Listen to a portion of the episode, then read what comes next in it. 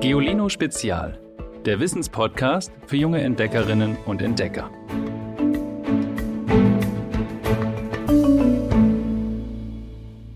Hallo, hallo, ich bin's wieder, eure Ivy.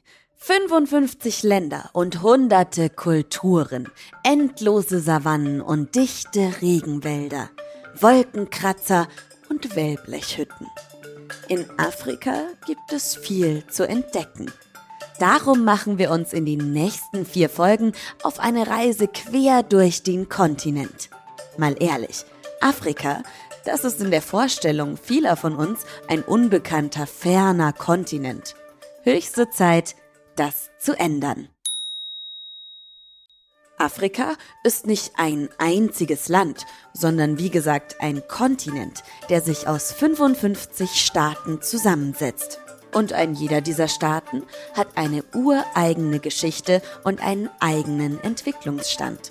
Zwischen den Ländern Afrikas klaffen extreme Unterschiede. Im Sudan oder in Somalia zum Beispiel lebt eine Mehrheit der Menschen in einfachen Hütten und von dem bisschen, was sie ihren Äckern abtrotzen. In den Großstädten Tansanias, Südafrikas oder Ruandas dagegen wachsen stahlblitzende Wolkenkratzer empor.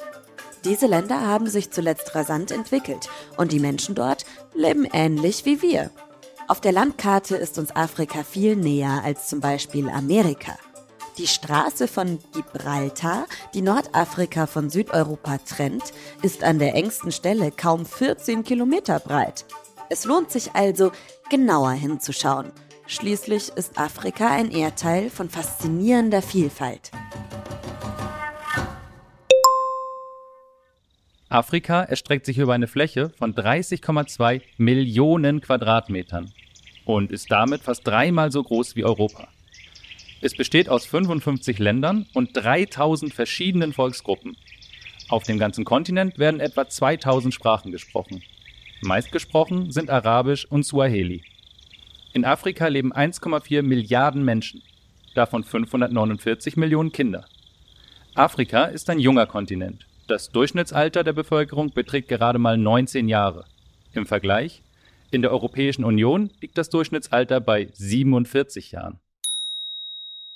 Afrika ist ein Kontinent der extremen Unterschiede. Während in Nigeria zum Beispiel 211 Millionen Menschen leben, sind es auf den Seychellen gerade einmal gut 99.000. Das Land Algerien ist mit über 2 Millionen Quadratkilometern fast siebenmal so groß wie Deutschland, während Gambia mit gut 11.000 Quadratkilometern nur gut halb so groß ist wie Hessen. In welchem afrikanischen Land man geboren wird, entscheidet auch über Armut oder Reichtum. Das Pro-Kopf-Einkommen auf den Seychellen beträgt immerhin fast 21.000 Euro im Jahr, aber in Burundi einfach gerade einmal knapp 700 Euro. Oder die Lebenserwartung. Die liegt zum Beispiel im Land Algerien bei 78 Jahren, in Sierra Leone nur bei 55.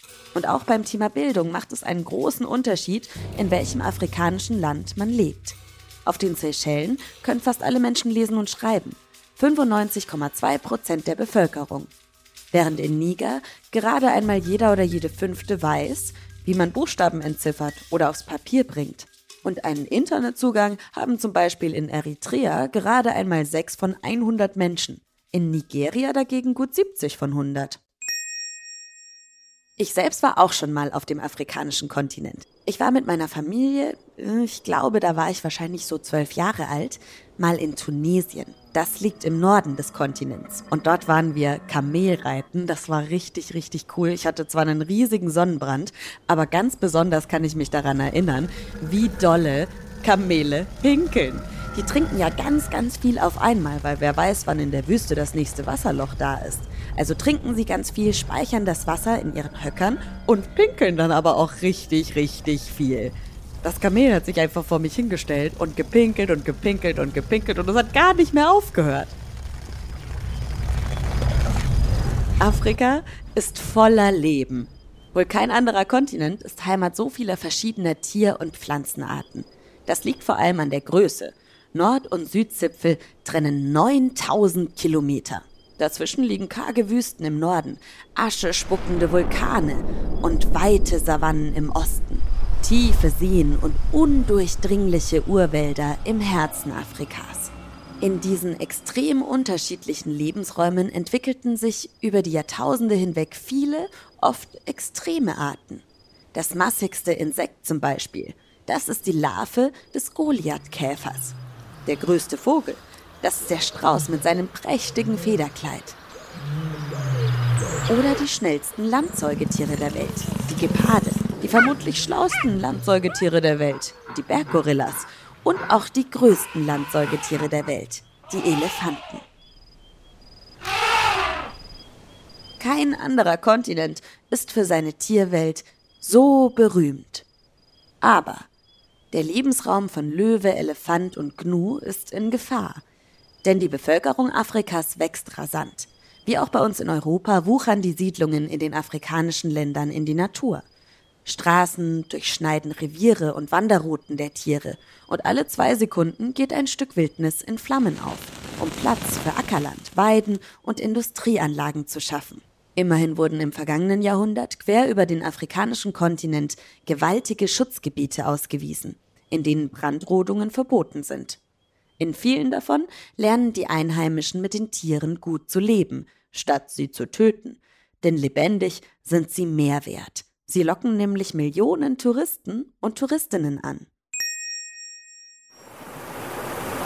Neben den berauschendsten Naturschönheiten wie den Victoriafällen, die zu den größten Wasserfällen der Welt gehören, und der beeindruckend vielfältigen Tierwelt, besitzt der afrikanische Kontinent außerdem im Grunde alles, wonach die Welt seit Jahrhunderten giert.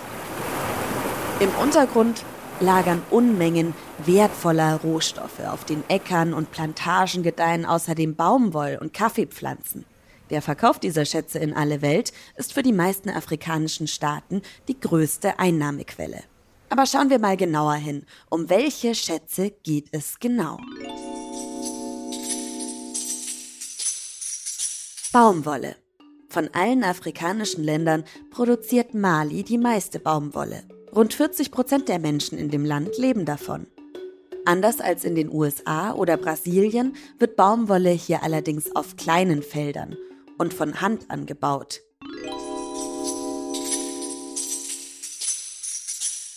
Kaffee ist gemessen am Wert nach Erdöl der zweitwichtigste Rohstoff der Welt. Und in Äthiopien, einem Ursprungsland der Pflanze, befinden sich die größten Anbaugebiete Afrikas. Während der Kaffeeernte arbeiten Millionen Frauen und Männer auf den Feldern. Diamanten. Der Boden des kleinen Sierra Leone ist reich an Diamanten. Noch immer werden dort teils Hühnerei große Exemplare entdeckt. Im ganzen Land graben darum geschätzt bis zu 400.000 der gut 8 Millionen Einheimischen nach Diamanten und Gold.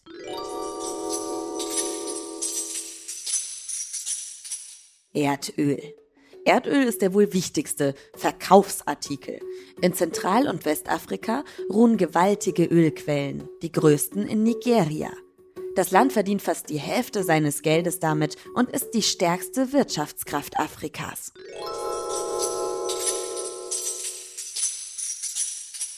Gold. Seit ein Australier 1889 ein Klümpchen Gold im Nordosten von Südafrika fand, wird dort danach gegraben. Inzwischen stammen 40 Prozent des je auf der Welt geschürften Goldes aus Südafrika.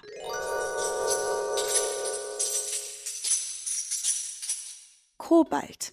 Rund 60 Prozent aller Kobaltlieferungen stammen aus dem Kongo. Bis zur Erfindung von Computern und Smartphones kannten Kobalt nur Expertinnen und Experten. Heute zählt es zu den begehrtesten Metallen der Welt, weil es ein wichtiger Bestandteil von Akkus ist. Mit seinen Bodenschätzen könnte Afrika eigentlich ein Erdteil sein, in dem Menschen ohne wirtschaftliche Sorgen leben. So ist es aber nicht. Auf dem Kontinent verdienen die Menschen im Durchschnitt noch immer 20 mal weniger als in Europa. Von den rund 800 Millionen Menschen, die weltweit hungern, leben fast ein Drittel in Afrika. Und jedes Jahr verlassen Zehntausende den Kontinent. Sie fliehen durch die Wüste Sahara und dann über das Mittelmeer nach Europa, weil sie in Afrika keine Zukunft für sich sehen. Wer oder was ist schuld daran? So viel vorweg. Auch wir reichen Länder. Aber schauen wir mal ausführlich auf sechs Gründe. Grund 1. Das Bevölkerungswachstum. Nirgendwo auf der Welt wächst die Bevölkerung so schnell wie in Afrika. Im Jahr 2050 wird der Kontinent fast doppelt so viele Einwohnerinnen und Einwohner zählen wie heute. Die meisten Kinder werden in den ärmsten Ländern geboren, wo schon jetzt alles knapp ist. Wasser, Nahrung, Arbeit, medizinische Versorgung. Die Lösung? Frauen und Mädchen stärken. Die sind vielerorts benachteiligt, können nicht in die Schule gehen. Von ihnen wird oft erwartet, eine Familie zu gründen, ob sie es wollen oder nicht.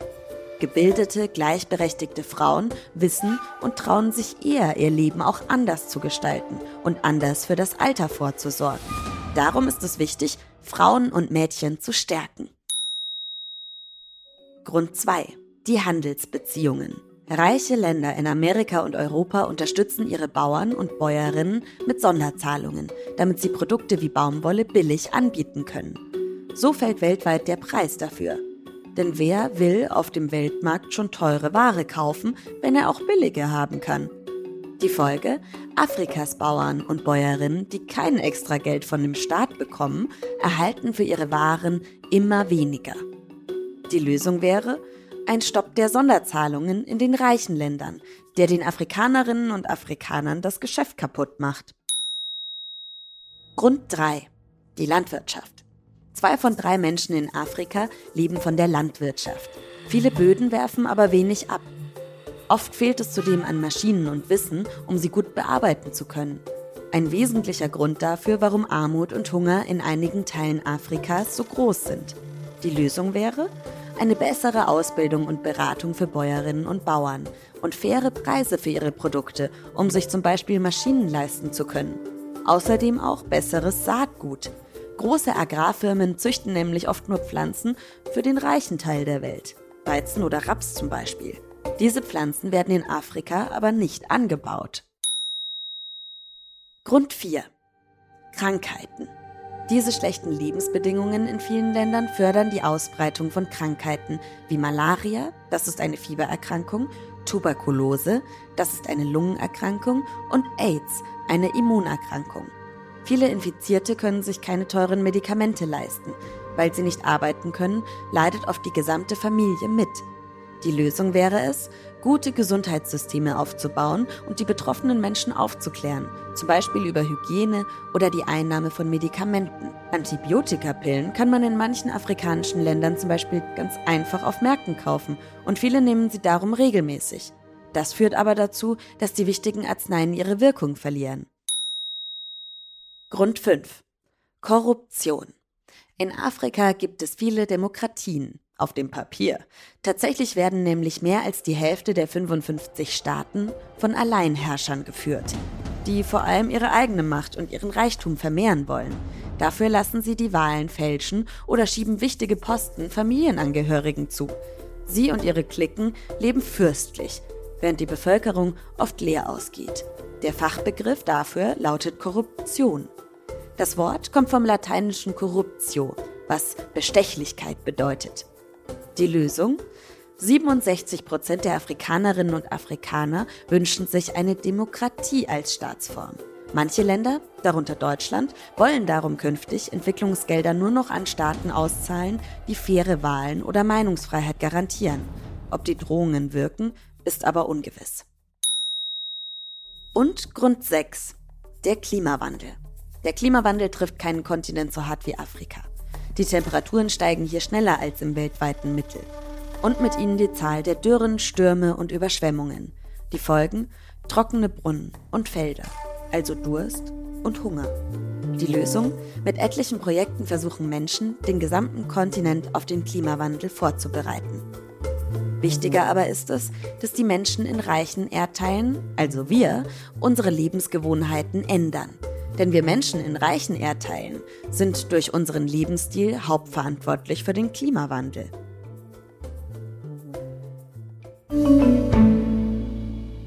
Es gibt noch einen Grund, warum Afrika, trotz reicher Schätze in seinem Boden, kein reicher Kontinent ist. Die europäischen Staaten haben den Kontinent ab dem 19. Jahrhundert nämlich besetzt, brutal unterworfen und einfach ausgeraubt. Der Fachbegriff dafür lautet Kolonialismus.